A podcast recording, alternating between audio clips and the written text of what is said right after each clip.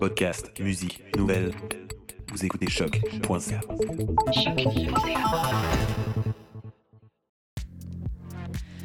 Bienvenue sur Trajectoire, l'émission balado sur la recherche et création de la Faculté des Arts de l'Université du Québec à Montréal. Dans l'épisode d'aujourd'hui, nous recevons Marie-Louise Pépin, qui fut durant de nombreuses années professeure d'art visuel au Collège du Bois de Boulogne à Montréal et qui a mis sur pied un projet de collaboration artistique internationale.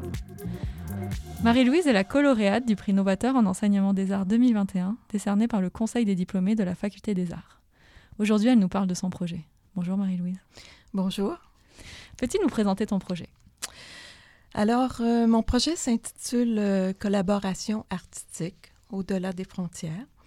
Mais avant de débuter, euh, j'aimerais d'une part remercier le Conseil des diplômés de la Faculté des arts pour ce prix. Euh, c'est très émouvant de recevoir un prix de son alma mater. Et je voudrais faire aussi une petite mise en contexte. Alors, euh, j'ai étudié à l'UCAM dans les années 70. J'ai fait un premier bac en enseignement des arts et plus tard un bac en histoire de l'art.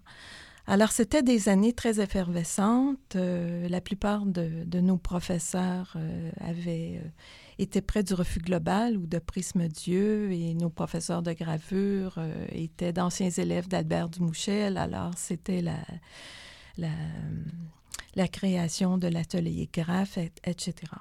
Donc, euh, nous, les étudiants, nous étions euh, plus près, si on peut dire, du mouvement pop art et de l'expressionnisme abstrait américain, euh, des plasticiens du Québec, etc. Mais nous étions très loin de l'Amérique latine. Alors, dans les années 80, je suis engagée au Collège de Bois de Boulogne comme professeur d'art visuel et d'histoire de l'art. Et suite à un voyage au Mexique et à Cuba, je découvre l'art de l'Amérique latine. Alors, je découvre la force d'expression des muralistes mexicains et je rêve d'un partenariat avec une école d'art de cette région du globe. Et c'est une idée qui m'a trotté dans la tête pendant des années. En 2004, un heureux hasard s'est produit. Je rencontre Ernesto Blanco de San Ciprian. Monsieur Blanco et sa conjointe sont tous deux professeurs à l'Academia de Artes Plásticas El Alba à Holguín, Cuba. C'est une école qui fut fondée après la Révolution castrice, qui offre une formation artistique très solide et qui s'apparente à notre niveau collégial. Mais ce que nous découvrons, c'est que nous avons la même vision de l'enseignement des arts. Et spontanément, en moins d'une heure, nous décidons de mettre sur pied un projet de collaboration et d'échange artistique en proposant à nos étudiants respectifs de créer des œuvres sur un thème commun qui rendra hommage à la culture de l'autre. Et comme tout bon projet spontané, nous n'avons aucun budget, donc ce sont les œuvres qui voyageront afin d'être exposées dans les pays respectifs et les œuvres cubaines, à ce moment, deviennent une extraordinaire source d'émulation pour mes étudiants. La barre est très haute. Dans ce projet, quels étaient les objectifs visés? Alors, les objectifs étaient fort simples. Dans un premier temps, il s'agissait d'internationaliser la formation de nos étudiants, de créer des œuvres à partir de thèmes communs, tout en commentant, analysant et questionnant les œuvres de leurs homologues. Donc, il y avait une démarche créatrice qui précédait l'exécution de l'œuvre. Et évidemment, exposer les œuvres dans les pays respectifs. Quelles ont été les retombées? Alors, les retombées furent nombreuses. Nous avons travaillé sur six expos majeures sur différents thèmes. Et à partir de 2005, une collaboration s'installa avec le Musée des beaux-arts de Montréal. Nous, avons, nous y avons présenté trois projets éducatifs euh, importants. Le projet, le premier projet eut lieu, fut présenté en 2008. Alors, à ce moment, le Musée des beaux-arts de Montréal avait travaillé conjointement avec le Musée national des beaux-arts de La Havane et nous, nous présentions notre volet éducatif. Notre projet s'intitulait Hommage à José Marty, hommage à Arthur Rimbaud, alors deux figures importantes de la poésie de chacun des pays. Puis par la suite, nous avons présenté réalisme magique, réalisme magico, et finalement le point culminant pour ex, ces trois expos fut le projet Art Postal en 2014-2015.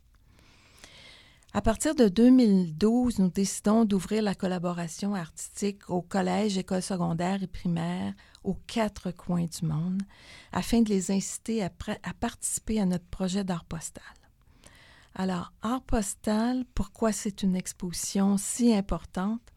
Parce que nous avons reçu plus de 1300 œuvres de 12 pays.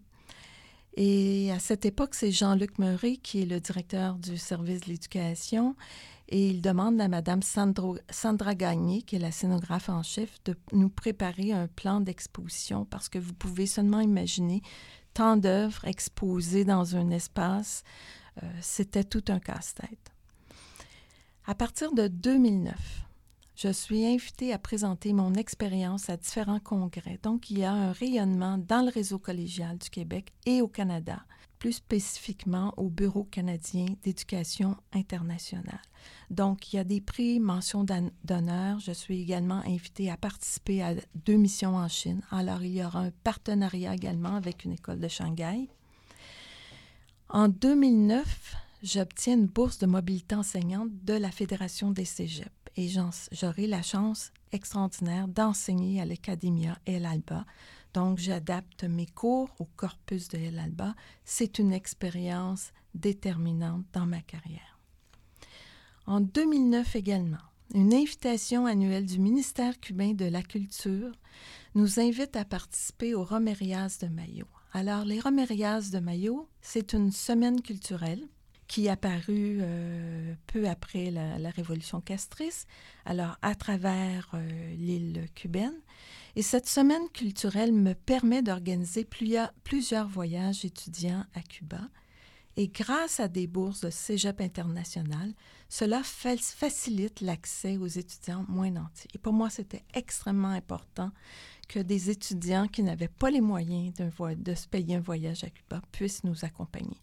Alors, pendant une semaine, nous montons le projet en cours. Donc, nous montons l'exposition. Le peuple de la ville d'Olguin peut venir assister au vernissage. Mes étudiants participent à des cours avec les étudiants cubains à El Alba et également de nombreuses activités. Il y aura plusieurs voyages étudiants au fil des ans et pour les étudiants, ce sera des expériences extrêmement importantes.